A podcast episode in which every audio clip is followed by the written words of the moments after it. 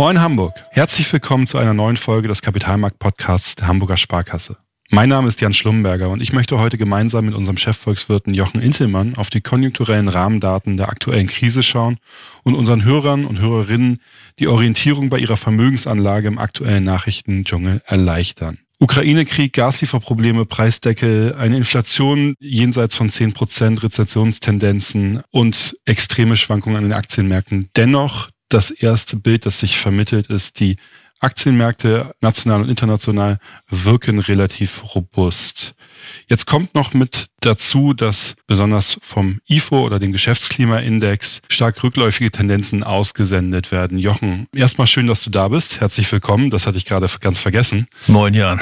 Magst du mal so die einschlägigen Überschriften, einige hatte ich gerade schon genannt, so ein bisschen in den Rahmen bringen und so ein bisschen einordnen? Ja, du hast die ganzen negativen Aspekte ja schon aufgezählt. Ne? Also vom, vom IFO angefangen bis zu anderen Frühindikatoren, Ukraine-Krieg, Energie, Versorgungssicherheit und so. Das sind sehr, sehr viele dunkle Wolken, die in den letzten Monaten über den Kapitalmarkt gezogen sind. Und du hast gesagt, der Markt ist noch relativ solide, ist richtig. Wir hatten noch keinen Ausverkauf. Das fehlt jetzt im Prinzip noch. Ne? Wir haben einen Bärenmarkt das heißt, die Kurse sind um mehr als 20 Prozent gesunken. Im Bärenmarkt gibt es immer wieder Erholungstendenzen. Das heißt, der DAX berappelt sich dann mal wieder um ein paar hundert Punkte, geht dann aber auch wieder zurück. Also was jetzt noch fehlt, ist der finale Ausverkauf, wo so ein bisschen so, so ein Hauch von Panik aufkommt. Das war bisher nicht. Also so gesehen ist das Ganze noch relativ stabil. Und die untere Grenze hast du ja auch schon genannt. Wir sind mal bis 11.900 abgetaucht beim DAX. Vielleicht geht es mal ein paar Punkte runter, aber insgesamt passt das zu dem, was wir an fundamentalen Rahmendaten momentan vorliegen haben. Du hast eben gerade den IFO Geschäftsklimaindex genannt. Das ist das wichtigste deutsche konjunkturelle Barometer, also der, der wichtigste Frühindikator. Ja, der ist im September nochmal abgetaucht auf etwas mehr als 84 Punkte. Das ist noch nicht so tief wie damals in der Corona-Pandemie oder vor der Corona-Pandemie auch noch nicht ganz so tief, wie er in der Finanzmarktkrise 2008, 2009 war, aber es ist schon ein sehr, sehr tiefes Niveau und das spricht ganz klar, dass Deutschland im Winterhalbjahr in eine Rezession taucht. Das hat das IFO Institut auch selber daraus abgelesen. Ne? Deutschland steht vor der Rezession. Ne? Und wenn man sich den Erwartungsindex anschaut, das ist ja einer der, der Subindizes beim IFO, der ist nahe dem historischen Tiefstand, also noch viel tiefer ist er nie gewesen. Und die Erwartungen sind letztendlich ja das, was die Kurse machen, nicht das, was gewesen ist. Das ist der Blick zurück, das ist in den Kursen drin. Erwartungen machen die Kurse und die Erwartungen sind momentan sehr, sehr negativ gemessen an diesem IFO-Erwartungsindex. Ne?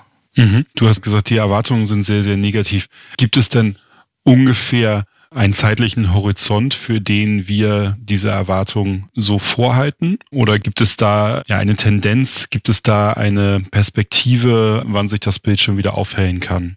Also die Umfragen bilden meistens die nächsten sechs Monate ab. Das heißt, beim IFO ist es ähnlich, dass man eben halt jetzt bis ins Frühjahr 2023 schaut und bis dahin ist man relativ pessimistisch für das Ganze. Wir selber erwarten auch im ersten Quartal 2023 die geringste Wachstumsrate, also eine negative, eine Schrumpfungsrate beim Bruttoinlandsprodukt hier in Deutschland.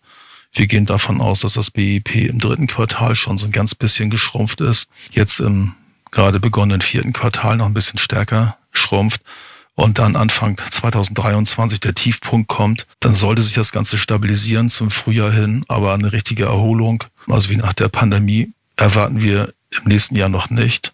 Das heißt, im Gesamtjahr 2023 gehen wir von einem Minus beim deutschen Bruttoinlandsprodukt von ungefähr zwei Prozent aus. Mhm. Das ist eine relativ vorsichtige Prognose, pessimistische Prognose, sagen manche. Aber wir glauben, die ist realistisch.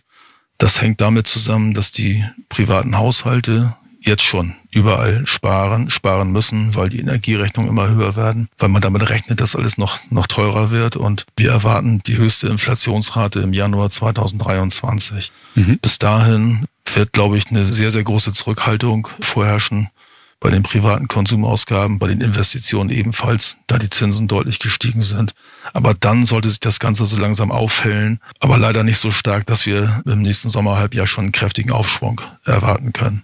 Jetzt ist natürlich im Moment in aller Munde das Thema Energiepreisdeckelung. Welche Auswirkungen würde der Energiepreisdeckel auf eure Perspektiven oder auf eure Berechnung für das nächste Jahr unter anderem haben? würde es das beeinflussen? Es kommt darauf an, wann der Energiepreisdeckel greift, ob da jetzt noch im November, Dezember zum Einsatz kommt, dass man da schon die Energiepreise künstlich runterführt oder ob der erst im nächsten Jahr greift. Grundsätzlich wird er dazu führen, dass die Inflationsrate nicht so hoch steigt, wie sie sonst steigen würde, wenn man die Marktpreise zugrunde legt. Das haben wir jetzt in Frankreich gesehen. Ne, Frankreich hat einen Strompreisdeckel, ich meine, seit dem Sommer eingeführt oder noch ein bisschen länger sogar. Wir haben jetzt eine Inflationsrate in Frankreich gehabt von 5,6 Prozent im September. Wir hatten bei uns eine Inflationsrate von 10 Prozent. Also man sieht, dieser Energiepreisdeckel nimmt Inflation raus. Die Frage ist, wie viel. Aber von der Grundtendenz her wäre dann die Inflationsprognose nicht ganz so hoch, wie, wie sie jetzt ist für, für 2023.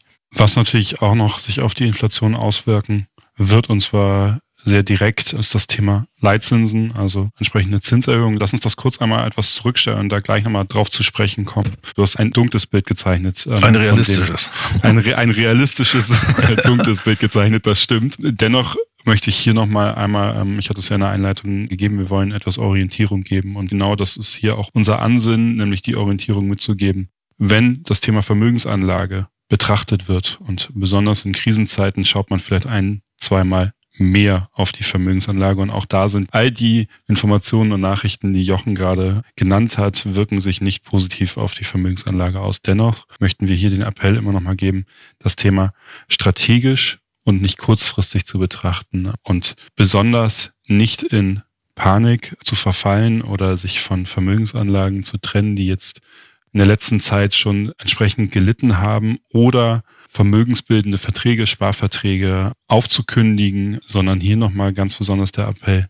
Du hast es in der Vorbesprechung einmal ganz schön formuliert. Auf ein Tal folgt immer ein Berg. Oder wie hast du es richtig formuliert? Nach jedem Tal kommt ein Berg. Ich glaube, das war mal ein weiser Satz von Konfuzius oder sowas. Und das ist in der Börse tatsächlich so. Es gibt keine endlosen Talfahrten am Aktienmarkt. Es gibt aber auch keine endlosen Bergfahrten. Und das ist eine atmende Veranstaltung. Ne, momentan wird sehr stark ausgeatmet. Die Frage ist nur, wo ist das Tal? Aber du hast es eben schon richtig angesprochen. Also man muss jetzt die Ruhe bewahren. Ne? Also jetzt aus Aktien auszusteigen, die einige zig Prozent vielleicht hinten sind, macht überhaupt keinen Sinn. Aktien sind grundsätzlich eine langfristige Anlage. Und dieses Tal muss man durchfahren. Ne? Also irgendwann wird es auch wieder heller werden. Ich hatte eben gesagt, wir erwarten 2023 noch keinen kräftigen Aufschwung, weil wir glauben, dass die Energiesicherheit immer noch nicht 100 Prozent gegeben ist im nächsten Jahr hier in Deutschland. Aber wenn man sich andere Länder anschaut, USA zum Beispiel, die werden nächstes Jahr wieder Wachstum generieren können, ne, weil die eben halt energieautark sind. Da wird die Musik am Aktienmarkt gemacht an der Wall Street. Ne? Und wir laufen im Prinzip dann so ein bisschen hinterher. Also es gibt keinen Grund, jetzt hier die Flinte ins Korn zu schmeißen und mhm. sich von Aktien zu verabschieden. Keep calm and, and carry on, hat mal irgendwie ein großer Engländer gesagt. Also da muss man jetzt wirklich Ruhe bewahren. Und ich glaube auch die Erholung am Aktienmarkt, die wird nicht erst in ein, zwei Jahren passieren. Ne? Also ich glaube, wenn erkennbar ist, dass die Inflationsraten ihren Hochpunkt ausbilden, dann und dann, und die Leitzinsen auch ihren Hochpunkt ausbilden, dann und dann, im Vorfeld dieser Entwicklung wird der Markt wieder anziehen. Man wartet nicht, bis geklingelt wird. Ne? Also mhm. vor dem Hintergrund. Das kann noch ein bisschen dauern, bis die Erholung kommt, aber da muss man als Aktionär durch, wie man das so schön salopp sagt. Was natürlich eine der wenigen positiven Momente an den Märkten waren die Renditen. Ähm, die haben nämlich schon angezogen, die haben auch sehr extrem angezogen, war für bestehende Engagements nicht immer das Beste. Allerdings für Neuengagements bekommt man aktuell über den Daumen gefeiert. In Deutschland liegen die Renditen circa bei 2,3 Prozent, in den USA sogar bei 4 Prozent. Jetzt spielen zu den Renditen aber natürlich auch das ganze Thema Wechselkurs spielt da nochmal eine entsprechend große Rolle. Und das Agieren der Zentralbanken, also der EZB auf europäischer Seite, der FED auf amerikanischer Seite, hat natürlich dazu geführt, dass die unterschiedliche Umgangsweise mit dem Thema Zins zu auf der einen Seite dem Auseinanderlaufen der Renditen geführt hat, auf der anderen Seite natürlich auch dafür, dass beim Euro etwas passiert ist, was seit über 20 Jahren, habe ich gelesen, nicht mehr passiert ist, mhm. nämlich dass er unter die Parität gefallen ist. Jochen, magst du uns dazu noch ein, zwei Worte gönnen? Ja, also ich meine, die amerikanische Notenbank hat relativ früh massiv angefangen, die Inflation zu bekämpfen. Ich meine, das war im März. Die EZB hat sich zunächst noch schwer getan und äh, dann, äh, ich meine, im Juni angefangen mit, mit Leitzinserhöhungen. Jetzt sind beide Notenbanken unisono dabei und sagen, wir werden alles in die Wege leiten, um die Inflationsraten runterzukriegen. Also die Amerikaner hatten einen Vorsprung. Der amerikanische Leitzins ist momentan deutlich höher als hier äh, in Europa, ungefähr knapp zwei Prozentpunkte. Die Renditen in den USA sind auch ungefähr zwei Prozentpunkte höher als uns, du hast es gerade gesagt. Und dazu kommt, dass die Amerikaner oder dass die USA davon profitieren, dass sie momentan der sichere Hafen in unsicheren Zeiten sind. Äh, Deutschland war es, auch mal eine lange Zeit, Japan war, gehört auch mal dazu. Deutschland hat momentan das Spezialproblem mit der Energieversorgungssicherheit. Die ist momentan scheinbar ganz gut wieder, aber ob das im nächsten und übernächsten Jahr problemlos alles über die Bühne gehen wird, ist noch unsicher. In den USA hat man eben halt dieses Problem nicht. Die Amerikaner sind Energieexporteure, die fördern ihr Gas und ihren, ihr Erdöl selber, was sie verbrauchen. Das ist ein ganz klarer Pluspunkt. Dann eben halt die höheren Renditen, die höheren Leitzinsen. Das alles hat dazu geführt, dass viel Kapital in die USA gegangen ist auch aus Japan, weil in Japan werden die Leitzinsen nicht erhöht. Die sind immer noch bei minus 0,10. Also der mhm. Leitzins mhm. in Japan, in den USA ist er bei 3 bis 3,25. Also der Renditevorsprung ist immens von Japan in die USA, aber auch von Deutschland in die USA. Und das hat eben viel Geld über den Teich bewegt. Ja, da kriegt man eben halt höhere Renditen, aber du hast es gerade gesagt. Ich meine, das hat natürlich dazu geführt, dass der Euro unter Druck geraten ist. Ne? Und vor allem auch hier die, die, dieser Rezessionswinter, der jetzt hier bevorsteht, in Deutschland vor allen Dingen, in der Eurozone wird es vielleicht nicht ganz so ausgeprägt sein. Aber das hat dazu geführt, dass man eben momentan den Dollar als sicheren Hafen ansteuert. Andererseits, wenn man sich mal die Entwicklung anschaut, es gibt einen US-Dollar-Index, ne, der beruht auf sechs verschiedenen Währungen. Da ist der Euro die stärkste Komponente, dann der japanische Yen, das britische Pfund, Schweizer Franken sind da noch drin. Und dieser Dollar-Index der ist auf 20 Jahres hoch. Und wenn man sich den Chart mal anschaut, das sieht momentan so ein bisschen aus wie eine Fahnenstange. Und eine Fahnenstange, mhm. ja, eine Fahnenstange, das ist erfahrungsgemäß am Kapitalmarkt immer so, die bricht irgendwann. Die Frage ist nur, Wann? ist das in den nächsten zwei, mhm. drei Monaten der Fall oder dauert das noch ein ganzes Jahr? Wenn man sich die Rahmendaten in den USA mal anschaut, also die USA haben ein chronisches Leistungsbilanzdefizit. Das heißt, sie importieren permanent mehr, als sie exportieren. Über die Handelsbilanzdefizite, dann kommt zum Leistungsbilanzdefizit. Die Amerikaner haben ein ausgeprägtes Haushaltsdefizit. Der Staatshaushalt ist sehr stark defizitär. Wenn ich eine Währung habe mit einem Leistungsbilanzdefizit und einem Haushaltsdefizit, ist es normalerweise, ich will nicht sagen eine Schwachwährung, aber die Währung ist mit Sicherheit unter Druck. Das ist bei dem US-Dollar nicht der Fall, weil das ist dieses Alleinstellungsmerkmal. Der Dollar ist die Währung der Welt. Ich glaube, zwei Drittel der Weltwährungsreserven werden in US-Dollar gehalten. Der US-Dollar ist an ungefähr zwei Drittel aller Handelstransaktionen weltweit beteiligt, ne? Dollar Euro oder Dollar Yen oder Dollar andere Währung. Also man kommt um den Dollar nicht herum und davon profitiert er momentan ganz massiv. Ne? Die Frage ist eben halt, wir haben momentan einen Wechselkurs von ziemlich genau eins zu eins oder knapp unter eins zu eins zum Euro. Hat der Euro irgendwann das Potenzial, wieder, wieder aufzuholen? Oder bleibt er permanent im Bereich dieser Parität? Momentan mhm. würde ich mal sagen, ist es schwer, wieder über die Eins zu kommen, weil man eben halt auch noch politische Risiken hat in Europa. Man weiß jetzt nicht so genau, wie geht's mit Italien weiter, ne, mit der neuen Regierung. Dann ist das strukturelle Problem der Eurozone. Ne, wir haben eine, eine Währungsunion, aber keine Fiskalunion. Das heißt, wir haben viele, viele unterschiedliche Staatshaushalte, aber eine gemeinsame Währung. In den USA hat man einen Staatshaushalt und eine Währung. Dieses Ursprungsproblem, das der Euro hat, das kommt heute auch wieder, wieder zutage. Und das schwächt so den Euro. Ne, und dass das Vertrauen ist so ein bisschen, so ein bisschen am Schwinden. Dazu kam mhm. eben halt noch, dass die EZB so lange gezögert hat mit der Inflationsbekämpfung. Und das hat dazu geführt, dass der, der Euro immer weiter abgerutscht ist, bis wie gesagt unter die Parität. Ne? Aber ich persönlich glaube, dass wir am Jahresende einen Wechselkurs haben werden, irgendwo eins zu eins, vielleicht knapp eins zu eins. Aber ich glaube nicht, dass der Euro jetzt weiter durchtaucht und Richtung 0,90 geht zum US-Dollar, weil mittlerweile marschieren die Notenbanken ja mehr oder weniger im Gleichschritt. Ne? Die letzten Leitzinserhöhungen waren sowohl in den USA als hier in der Eurozone 75 Basispunkte Erhöhung, also sehr, sehr große äh, Schritte. Und ich glaube, die nächsten Schritte werden auch mehr oder weniger identisch sein in den USA und hier in Frankfurt bei der EZB. Mhm. Spannend wird natürlich das Ganze, du hast es gerade schon angesprochen, du erwartest zum Ende des Jahres eine, einen Wechselkurs von einer Parität, also eins zu eins. Ich würde mich dem anschließen. Ich hätte jetzt aus dem Bauch raus gesagt eins bis 1,05 in dem Dreh herum. Ganz spannend wird es natürlich perspektivisch sollten sich die, und das werden sie hoffentlich, die Probleme in Europa perspektivisch lösen. Sowohl das Thema Energie als auch das Thema Ukraine-Konflikt fallen natürlich diese Belastungsfaktoren für den Euro weg. Und der Euro wird dann perspektivisch wieder stärker. Und dann, wir hatten eben gerade einmal auf die Renditen geguckt in den äh, USA und in Deutschland, dann habe ich natürlich ein Wechselkursrisiko, und zwar ein sehr starkes Wechselkursrisiko, was die Papiere in den USA angeht. Mhm. Also das gilt es immer zu beachten. Gerade in dem Fall, wie gesagt, ich hatte ja den Podcast mit dem Thema Orientierung überschrieben. Gerade für den Fall schaue ich mir jetzt die ja doch verlockenden Renditen oder Perspektiven in den USA an, gilt es da immer zu beachten. Wir sind bei einer Parität.